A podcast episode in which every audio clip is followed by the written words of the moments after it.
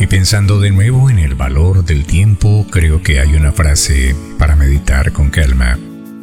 Y dice así, llega un momento en nuestra vida en el que se tiene mayor conciencia del tiempo. ¿Cuánto tenemos? ¿Qué cambiaríamos si supiéramos su fecha de vencimiento? Valora el momento. Vive cada día con gratitud.